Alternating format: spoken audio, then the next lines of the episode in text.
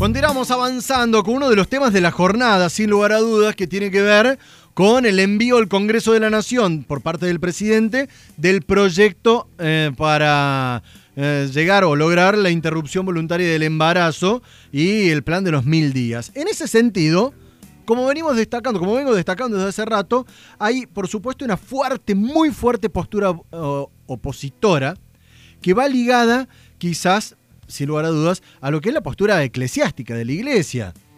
En ese sentido, se ha conocido en la anterior, eh, en la anterior discusión y en la anterior eh, oportunidad de discusión de este trabajo, lo que tiene que ver con un grupo de mujeres particularmente que están identificadas como católicas por el derecho a decidir y miembros también de la Cámara Nacional por el Derecho al Aborto Legal. Hago referencia particularmente a María Teresa Bocio, que ya está en línea con nosotros. María Teresa, el gusto de saludarte. Jonathan Cloner de este lado. ¿Cómo te va? ¿Cómo andan ustedes? ¿Todo bien? Bien, bien. Y habría destacando particularmente esta cuestión que, vincula sin lugar a dudas la religión por la postura eh, inamovible que plantea la iglesia y que ya nos sorprende. Sí, quizás a muchas personas les puede sorprender la postura que toman ustedes como mujeres católicas, ¿no? A favor de la interrupción voluntaria del embarazo. ¿Cómo están tomando este envío al Congreso? ¿Cómo lo han visto? Bueno, primero aclararte que cuando hablamos de iglesia, el rechazo no viene en general de la iglesia, de la, de, la comunidad, sino de la jerarquía católica, que son todos varones, ¿no? También. Que se pueden opinar sobre un tema que nos atañe a las mujeres, que es el tema de la maternidad, el embarazo, la procreación. Entonces desde ahí ya no sé si legitimar su posición, porque realmente ellos no saben nada de maternar, ¿no? Nunca han maternado. Entonces, bueno, eh, nosotras ayer realmente estábamos muy contentas porque venimos siendo parte de la campaña por el derecho al aborto legal, seguro y gratuito, desde hace ya 15 años, ¿no?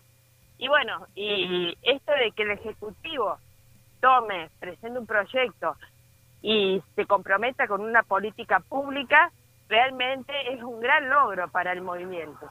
Ahora, porque bueno, eh, Déjame consultarte, eh, María Teresa, en este sentido. A ver, teniendo la experiencia de la anterior discusión en, el Congreso, bajo la gestión de, eh, anterior de Macri, a ver, ya hay toda una previa de, de, forma de tratamiento ¿no? del proyecto. Digo, a partir de eso, ¿pueden lograrse algunas estrategias o modificaciones para terminar de convencer a, los legisladores y legisladoras que están votando para ver si pueden torcer su voto o mantenerlo? ¿O, cómo se trabaja en esta segunda oportunidad? Bueno, nosotros hemos logrado que diputadas, las tororas, un conjunto de diputadas que están, y diputados también algunos, que están dentro del Congreso y del Senado, se apropien del proyecto, se apropien de la demanda, sean verdes, que se, ubiquen en nuestro lugar, se ubiquen dentro del movimiento. Yo creo que eso fue el logro más grande del movimiento. Y también en otros espacios, ¿eh? estamos hablando también de, funcionarias y funcionarios que están llevando adelante las políticas públicas. El ministro de Salud se expidió eh, a favor de la despenalización y legalización del aborto. Yo creo que eso es una estrategia que, bueno, ya está. Eh, ahora el proyecto está y les compete a las diputadas y senadoras, diputados y senadores, poner en discusión, en debate y lograr su aprobación. María Teresa, em, buen día. Julia te habla. Em, te quería consultar, en realidad recién estaba escuchando a la diputada Soledad Carrizo, que ella decía que no era el momento, ¿sí? Para presentar. Yo te pregunto a vos por qué sí es el momento. Eh, mira, el tema de que es el momento, no es el momento, no es así, porque bueno, el Congreso está funcionando, está funcionando en las condiciones de, virtualidad y presencialidad. El tema del aborto, la clandestinidad es un tema de salud pública, entonces, ¿cuándo va a ser el momento? ¿No? Nosotros estamos viendo que la pandemia agravó esa situación. Las mujeres que recurren al aborto clandestino lo hacen en mucha orfandad, incluso más porque las redes que las acompañaban, que las acompañan, las socorristas, la red de profesionales por el derecho a decidir, también tuvieron dificultades para sostener eh, ese acompañamiento amoroso, esa escucha en los primeros tiempos. Entonces me parece que sí o sí es este momento. Eh, porque la pandemia, bueno, agrava más la situación de las mujeres, el acceso, por ejemplo, a la anticoncepción. Eh, así que, bueno, me parece que no es el argumento, que no es el momento. Bien. es una excusa. Sí, y mm, por otro lado también si nos puedes compartir, ¿no? Eh, ¿cómo, cómo, ¿Cómo llevas o, sí, cómo transitas em, tu creencia y al mismo tiempo eh, la lucha, ¿no? Por, por el aborto seguro, legal y gratuito.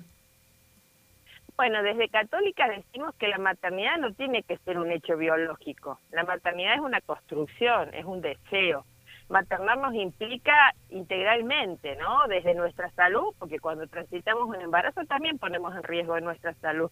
Nos suceden un montón de cosas las mujeres cuando estamos embarazadas, tenemos esclampsia, tenemos presión alta, eh, tenemos, bueno, lo que mencionó el presidente, ¿no? Eh, eh, trombosis, o sea, también es un riesgo transitar y entonces tiene que ser una decisión realmente pensada, una decisión que nos deje tranquila en cuanto a enfrentar lo que implica la maternidad y también el maternar. Nos cruza la maternidad durante mucho tiempo a las mujeres que hemos sido madres. Entonces no tiene por qué ser un accidente, ¿sí? Tiene que ser, bueno, una decisión, una decisión que, que sopese todo lo que implica este proceso. Ahora, ahondar en la cuestión de, de digo, lo veo como que choca con lo que uno escucha de la postura eclesiástica. Bien decías de que la iglesia tiene una estructura eh, machista por excelencia, pero sin lugar a dudas choca en, en la, en, la ideología de la iglesia. ¿Cómo se trabaja en ese sentido? Lo que pasa es que la moral eh, sexual de la iglesia siempre estuvo atada a sostener a las mujeres en el lugar de la reproducción en lugar de la reproducción cotidiana de la vida. Somos las mujeres las que cuidamos, las que acompañamos, las que sostenemos incluso las tareas esenciales de la iglesia, como por ejemplo sus proyectos sociales. O sea, ¿dónde vos ves una parroquia que tiene una olla comunitaria? ¿Quién está ahí? Son las mujeres las que están todo el tiempo trabajando eh, por la justicia, por el acceso a la comida, las catequistas, ¿no? Las que limpian la iglesia pero a la hora que nosotras estamos reclamando un derecho siempre nos ponen a la cola. Entonces desde ese lugar disputamos, disputamos la moral sexual que llega a ser hipócrita, ¿no? Porque sabemos que las mujeres católicas acceden a la anticoncepción mientras que la iglesia dice estar en contra, salvo los métodos naturales. Sabemos que las mujeres católicas también abortan. Hemos hecho en Católicas una investigación eh, trabajando con varias mujeres de diferentes edades que se identifican como católicas y cuando estuvieron, eh, transitaron un embarazo no planificado, decidieron interrumpirlo. Entonces también hay mucha hipocresía, ¿no? me imagino ¿Qué más decir de los abusos, de los abusos al interior de la iglesia, ¿no? Entonces, me imagino salvando las distancias también debe haber pasado en su momento con el divorcio y la separación y con tantos otros temas que generan cierta polémica dentro de la estructura eclesiástica.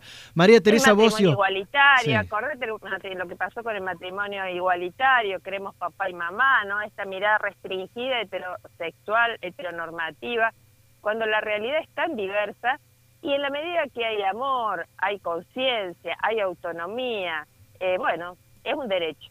María Teresa Bocio, presidenta de Católicas por el Derecho a Decidir, además de ser miembro de la campaña nacional por el derecho del aborto legal, muchísimas gracias por los minutos al aire. Gracias a ustedes, hasta luego. Hasta luego.